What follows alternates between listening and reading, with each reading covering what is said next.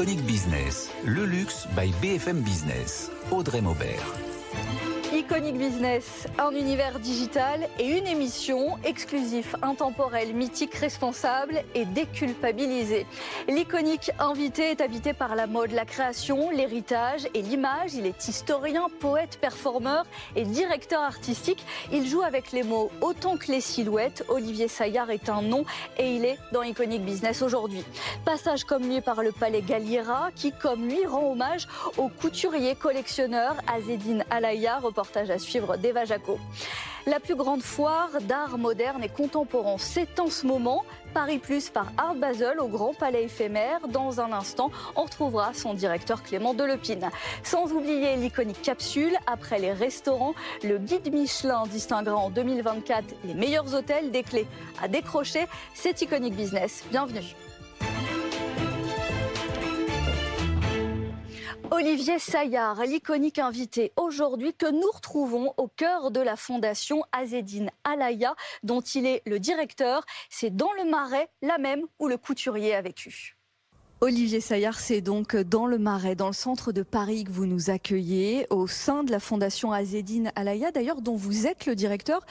Que fait-on dans cette fondation et quel est votre rôle précisément? La fondation Asdin Alaya a été voulue par M. Alaya lui-même. Euh, à sa disparition, il souhaitait que toutes les collections qu'il a créées puissent être euh, préservées, conservées, montrées à un public. Et il a été aussi un grand collectionneur de toute l'histoire de la mode, de tous les grands couturiers qu'il admirait. Il en a acquis près de 20 000 pièces. Et donc, nous avons pour vocation de montrer ce patrimoine, de le transmettre à tous les publics qui veulent bien pousser la porte ici, rue de la Verrerie. Et le transmettre à Iconic Business, parce que si vous nous suivez euh, à la télévision, si vous nous suivez en replay, vous pouvez découvrir autour de nous eh bien, les œuvres, euh, les chefs-d'œuvre euh, d'Azedine Alaya, mais pas seulement, ça on en parlera avec vous juste après. Vous êtes aussi directeur artistique image et culture de Weston, historien de la mode, ancien directeur du musée de la mode à Paris, à Marseille. Vous êtes en fait quoi? Un spécialiste de l'image, un spécialiste de la création? Je pense que je suis un spécialiste de l'histoire de la mode, pour être plus juste. Et j'ai toujours considéré que l'histoire de la mode pouvait être un sujet de réflexion, de transmission ou de création. Donc j'ai essayé aussi, à partir de, de ces rouleaux de tissu qui racontent l'histoire de la mode, de faire de la création avec cela. J'essaie de trouver l'essentiel qui puisse transmettre à quelqu'un qui ne connaît peut-être pas la mode, ou peut-être qu'il apprécie déjà, euh, la valeur de ce travail. Et non pas que l'image, peut-être, mais vraiment la valeur. La valeur, et on va chercher un supplément d'âme, presque l'émotion aussi quand on se balade au milieu euh, de ces créations et on peut imaginer le cheminement des créateurs. Il y a sans doute ça aussi. Tout à fait. Il y a vraiment un itinéraire, un processus de création qu'il nous plaît de raconter.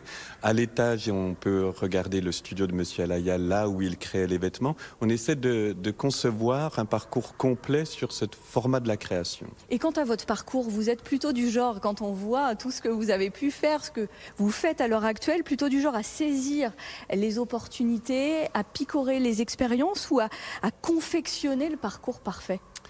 J'essaie d'apprendre moi-même. Je me dis souvent que si j'apprends rien moi-même d'une exposition, peut-être que je ne vais pas transmettre une chose euh, fracassante. Et profiter de ce précepte d'Azedine Alaya lui-même, ce grand couturier, laisser un signe dans votre vie pendant que vous êtes en train de la traverser. C'est ça aussi qui vous anime? Oui, je trouve que vraiment, j'ai toujours été très séduit, euh, très fasciné par tous ces couturiers de l'histoire de la mode, passée et contemporaine, qui racontaient la vie, euh, leur vie, leur œuvre à coup d'une manche, d'une couture, d'un dos plissé.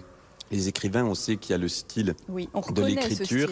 Et je trouve que chez les couturiers, il en est de même. Qu'il s'agisse de Christian Lacroix, de Vivienne Westwood, d'Azdine Alayad, Jean-Paul Gaultier, on peut reconnaître un style. Et ça, ça m'a toujours fasciné, qu'on puisse écrire sa vie avec euh, des morceaux de tissu. Et ça veut dire que vous pouvez reconnaître tous les styles?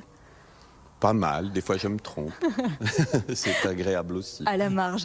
Mm. Pour vous découvrir davantage et comme chaque semaine, les iconiques de l'invité, ils disent beaucoup de vous, outre les lieux, hein, ce lieu dans lequel on se trouve, la fondation Azedine Alaya. Dans votre top 3, il y a une femme, pas n'importe laquelle, Tilda Swinton. Il y a vos, vos collaborations et votre côté beaucoup plus artiste affirmé, n'est-ce pas? Oui, c'est ça. Mais je dirais que c'est très lié aussi Quand j'ai contacté Tilda Swinton pour faire une performance à partir du patrimoine du Palais Galliera, je l'avais contactée parce que je trouvais qu'elle avait la peau beige comme euh, la pierre du Palais Galliera et qu'elle était elle-même un piédestal, un socle. Au début, nous faisions des, des performances à base de mots et puis petit à petit, on est entré dans les vêtements pour imaginer que le vêtement lui-même était peut-être cette page de lecture poétique. C'est joliment dit. Et, avec une belle transition dans ce que vous avez choisi justement euh, dans vos iconiques, vous parlez des livres, des ouvrages de Violette Leduc, plus particulièrement La folie en tête. Pourquoi? Qu'est-ce qui vous anime? C'était une rencontre euh, littéraire. Je ne me sens pas euh, spécialiste de littérature. J'aime beaucoup lire, mais un jour j'ai découvert les écrits de Violette Leduc. Il y a quelque chose presque d'art brut dans son écriture. Il y a un côté sulfureux, mais il y a surtout une écriture solitaire qui m'a avait chaviré. Et La folie en tête est une forme de long récit fleuve, euh, à la fois poétique, il y a des résonances avec euh, le, monde de, l'époque contemporain qui m'avait énormément plu. Et surtout ce chemin de solitude. Évidemment, on termine ce top 3 avec euh, Madame Gray, Germaine Krebs, Alix aussi. On la voit autour de nous si vous nous suivez justement parce qu'on voit ses créations. Sculptrices, modistes, il y a eu du parfum également et il y a ce fameux pli grès. Oui, c'est une technique qu'elle s'est inventée à elle-même, c'est un drapé qui fait très référence à l'Antiquité. Elle a travaillé des années 30 aux années 80. Et M. Alaya disait que le futur était vraiment très incertain, que seul ce qui était euh, très agréable à lire était le passé. Je continue de penser pareil. Et que c'est une responsabilité. Nous devons connaître le passé dans la création ou dans d'autres domaines pour mieux s'armer. Vous avez été à l'origine de la scénographie, de la mise en place de nombreuses expositions. Euh, on dit de vous que vous avez bousculé les codes de la présentation de la mode, notamment dans les musées. En quoi vous avez chamboulé ces codes? Je ne sais pas trop. Peut-être que je n'avais pas de goût de mettre des vitrines, de mettre sous cloche. Je considérais que le vêtement s'appréciait davantage comme une sculpture que comme une peinture. Parmi vos nombreuses expositions, est-ce que vous en avez encore une qui résonne particulièrement, une qui est la plus fétiche pour vous dans votre parcours Écoutez, je me souviens qu'en 2011, j'ai fait une expo, la première rétrospective de Madame Gray au musée Bourdelle, qui est un, des endroits les plus charmants de Paris, et que c'est une expo que j'ai fait vraiment avec un budget très restreint, mais c'est celle dont on m'a parlé le plus. C'est celle pour laquelle les couturiers m'ont envoyé le plus de messages d'admiration de l'œuvre de Madame Gray. Elle reste à part.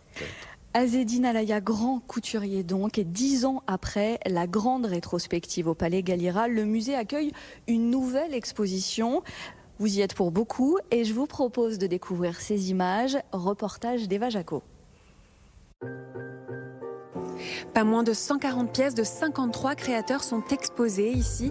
Une sélection pointue parmi les 20 000 pièces qu'Azedine Alaya a réunies au fil de sa vie et dans le secret. Une collection qui retrace l'histoire de la mode, dévoilée pour la première fois au public. C'est ce qu'on va découvrir. Myrène Arsalous, bonjour. Vous avez orchestré avec Olivier Saillard cette exposition. Qu'est-ce qui vous a donné envie, vous, au Palais Galliera, de vous lancer dans cette aventure? Bon, déjà, c'est une collection extraordinaire. C'est très probablement la collection privée la plus importante euh, qui existe euh, à l'international. Donc, c'est sa qualité, sa dimension qui font de cette, de cette collection une collection extraordinaire. Et aussi le rôle d'Asdin Alaya en tant qu'historien, conservateur, quelqu'un qui a sauvegardé euh, ses patrimoines de la mode. Comment a-t-il commencé sa quête de, de création? En fait, c'est très précisément, c'est lui qui le racontait très souvent. C'est en 1968, à la fermeture de la maison de Cristobal Balenciaga, qu'il a été, lui, qu'il était déjà connu euh, comme couturier à Paris, qui a été euh, invité par Mademoiselle René, qui était, euh, qui dirigeait la maison Balenciaga jusqu'à ce moment-là, qu'il a invité à choisir tout ce qu'il voulait avant que tous ces vêtements se dispersent, tous ces matériels. Alors dans cette exposition, on retrouve toute l'histoire de la mode sur des siècles et des siècles et les grands noms, bien évidemment, mais aussi des créatrices moins connues, comme c'est le cas derrière nous. Oui, tout à fait. Nous avons des pièces de Claire McCardell, notamment une grande créatrice américaine qui est très peu représentée euh, dans les collections euh, françaises. C'est ça qui nous intéresse aussi. C'est ça qui est extraordinaire dans cette collection, de voir à quel point il était libre dans son regard, dans, sa manière d'acheter des collectionnels. Il y a des créateurs américains comme Adrian, euh, par exemple, qui était un grand créateur des années 40, euh, qui habillait tous les stars de Hollywood. Et en même temps, il y a des, des noms moins connus aujourd'hui en France, des grands créateurs français dont leur maison n'existait plus. C'est pour ça aussi qu'ils sont devenus moins connus, mais qui ont eu quand même un rôle fondamental.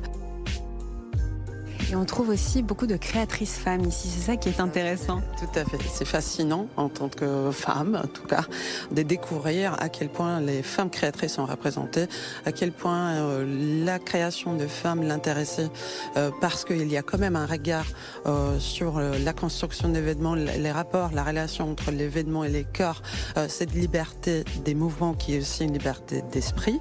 Nous voyons d'ici déjà Claire Macardel, Carven, Madame Gray, Vionnet, Chanel, Schiaparelli. Merci beaucoup Myriam Arsalos. Merci à vous. On se retrouve à la Fondation euh, Azedine Alaya en compagnie d'Olivier euh, Saillard avec nous pour découvrir justement, et vous découvrez aussi à la télévision et en replay, euh, ces magnifiques créations de ce couturier Azedine Alaya, mais aussi de son inspiration, autre couturière de Madame Gray.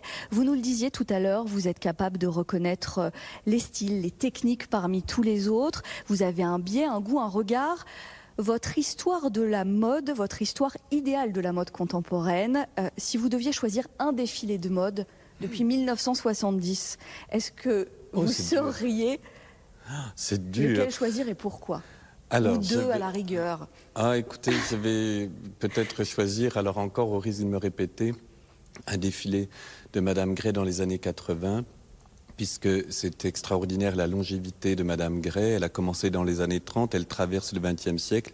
Et je trouve que dans les années 80, elle faisait des vêtements qui auraient pu être de créateurs japonais. C'était à la fois inscrit dans la tradition de haute couture. Ça m'est plus agréable de citer elle aussi pour m'abriter, mais parce que je pense que la mode n'est pas finalement le renouvellement que l'on espère. Il faut durer dans la mode si je laisse parler mon cœur, un défilé qui était un hommage à une collection mariage de Yoji Yamamoto, ça devait être 99-2000, qui est resté pour moi inscrit dans ma tête. Ça m'a ouvert des portes. Et ça veut dire que les défilés d'aujourd'hui euh, laissent moins de marques, laissent moins d'empreintes sur le cœur, sur l'âme? Est-ce qu'on est dans quelque chose où le spectacle est davantage en dehors?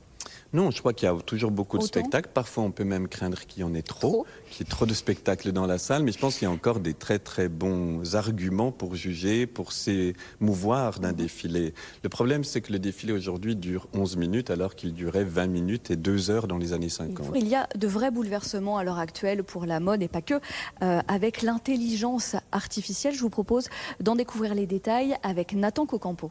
Oui, Audrey, c'est simple. Avec l'IA et des outils parfois gratuits, il est désormais possible de concevoir des vêtements numériquement et la qualité est souvent frappante, comme cette paire de baskets Nike enrichies de broderie. Elles sont d'ailleurs portées par des mannequins fictifs, imaginés par l'intelligence artificielle et c'est trompeur, comme l'atteste le nombre de commentaires sous les publications Instagram demandant le prix ou le moyen de commander les pièces. De nouveaux créateurs qui s'inspirent bien souvent des grandes maisons de mode pour aiguiller l'intelligence artificielle. Résultat, on arrive parfois à des combats juridiques, comme entre Hermès et l'artiste Mason Rothschild. Le créateur avait lancé une collection de 100 NFT autour d'un célèbre sac de la maison atteinte à la propriété intellectuelle. Une plainte est déposée, plusieurs mois de procès et finalement Hermès a remporté le procès.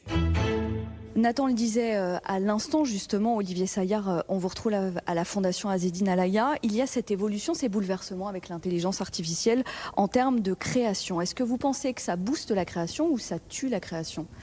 En tout cas, ça la met un peu au défi et c'est toujours peut-être agréable, important de se sentir euh, pas menacé, mais mis un petit peu en danger. Euh, j'aimerais qu'on se quitte avec euh, quelques détails sur euh, ce qu'est Moda Povera. Est-ce que vous pouvez nous en hmm. dire plus précisément? Ça dit aussi beaucoup de vous. Moda Povera, c'est un label qu'on a lancé, collectif, où nous essayons de réfléchir à, à, la situation du vêtement en mouvement. C'est l'idée de montrer au monde que l'on peut faire de la mode sans vendre un seul vêtement. Et c'est ce que nous faisons. Merci Olivier Saillard de nous avoir euh, accueillis euh, à la Fondation Azedine Alaya au cœur de cette exposition euh, Alaya Madame Gray. Vraiment allez découvrir les images et rendez-vous pour cette exposition. C'est en ce moment, il faut en profiter en plein cœur de Paris. La semaine prochaine, d'ailleurs, on recevra quelqu'un que vous connaissez, Marc Dury, le président de Weston. Ah bah oui, très bien. Peut-être il aura quelques indiscrétions sur vous. Dans un instant, retour en plateau pour le rendez-vous d'art à ne pas rater à Paris. Tout de suite, c'est l'iconique capsule. Vous n'êtes pas passé à côté, c'est sûr. Le guide Michelin distinguera aussi à présent les hôtels. Son nom, la clé Michelin, une nouvelle distinction qui sera décernée aux établissements euh, qui proposent les expériences hôtelières les plus exceptionnelles. Les équipes du précieux guide ont sélectionné plus de 5000 hôtels répartis euh, dans 120 pays, des maisons audacieuses récompensées pour leur parti pris architecturaux, leur savoir-faire et la personnalité de leurs établissements. La clé Michelin s'appuie sur cinq critères, une destination à part entière, l'excellence en matière d'architecture et de design intérieur, la qualité euh, du service, la personnalité, l'âme euh, du lieu et la cohérence entre euh, le niveau de l'expérience et le prix. Une nouvelle approche du guide Michelin qui souhaite, comme pour les étoiles, offrir une reconnaissance du travail mené en équipe par des professionnels et des passionnés de l'hôtellerie. La clé sera délivrée après un ou plusieurs séjours menés anonymement par les équipes de sélection du guide Michelin. Rendez-vous donc début 2024 pour découvrir le premier palmarès.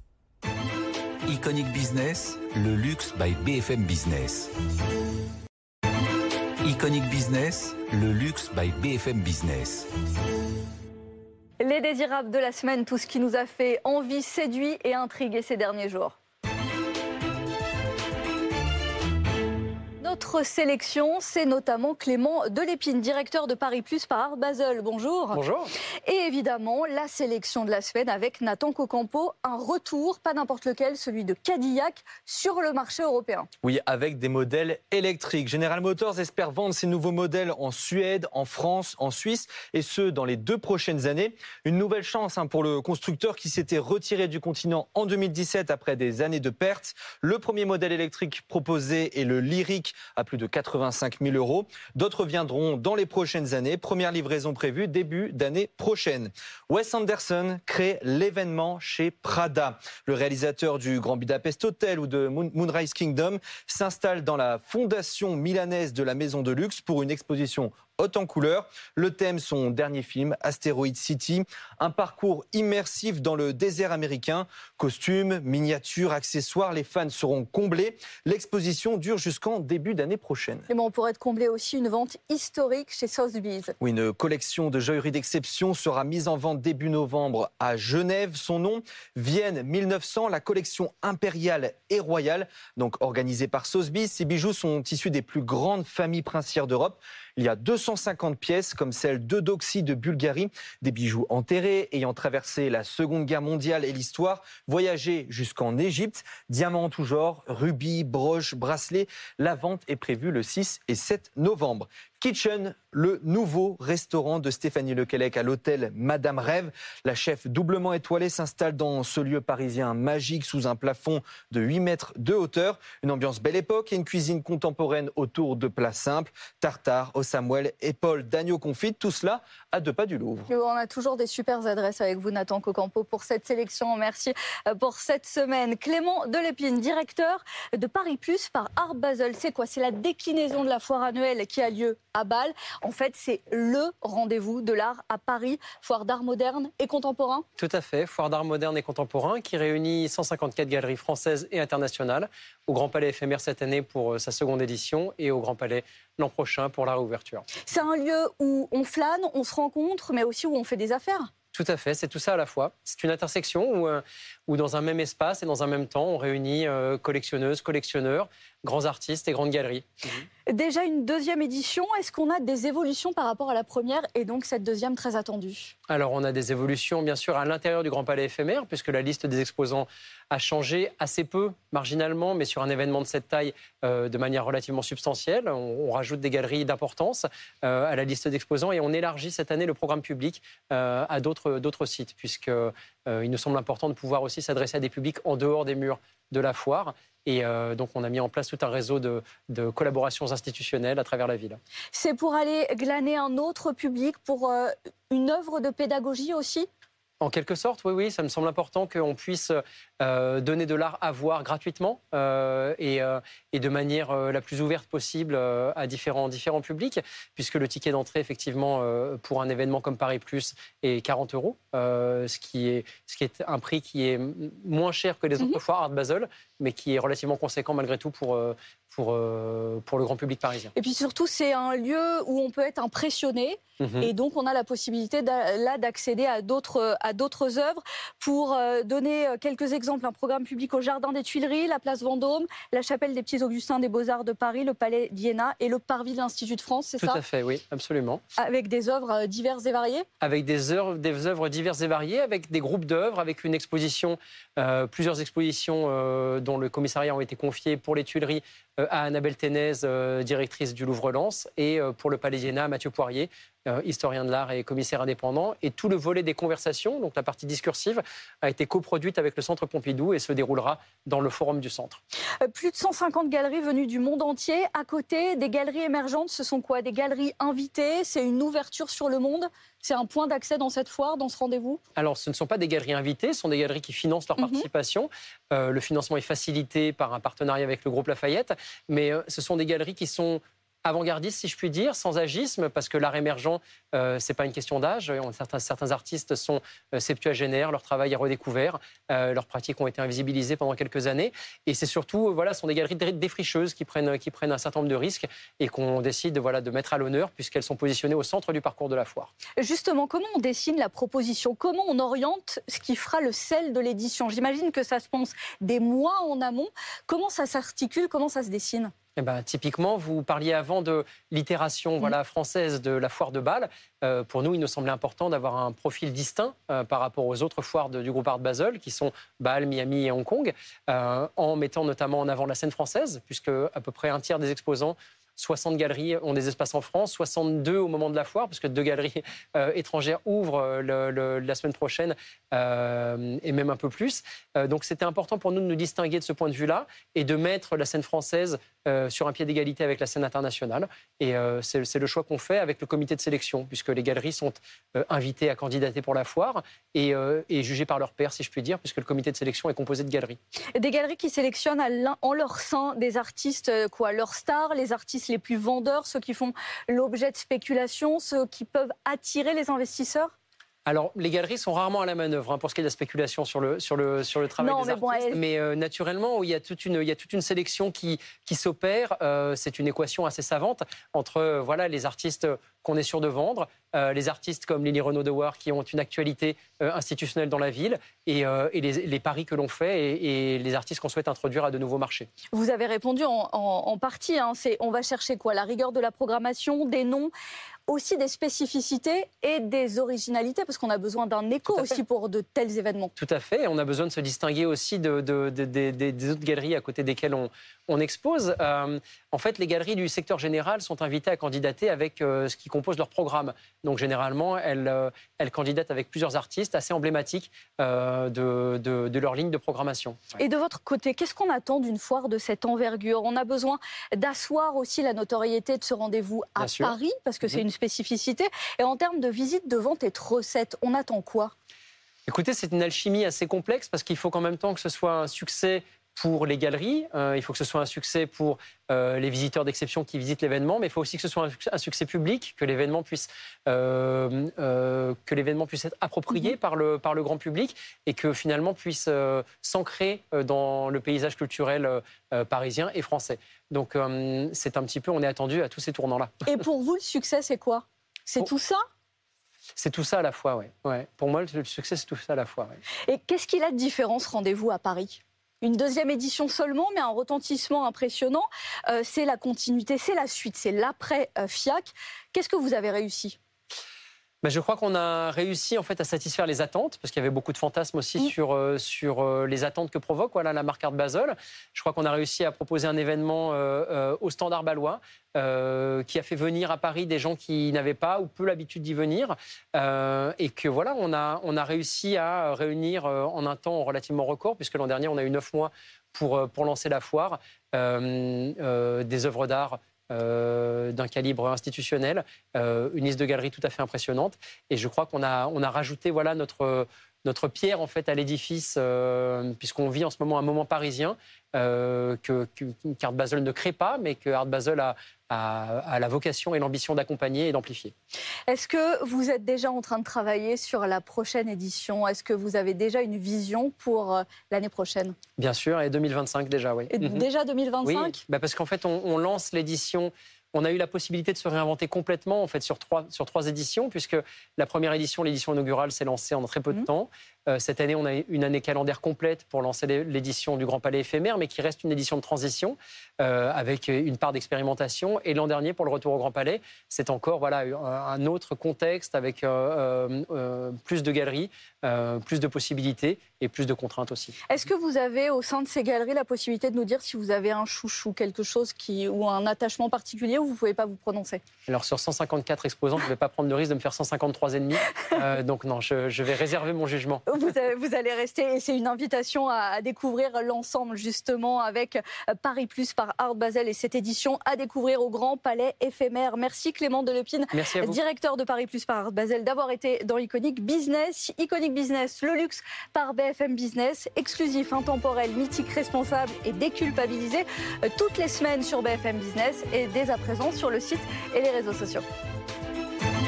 Iconic Business, le luxe by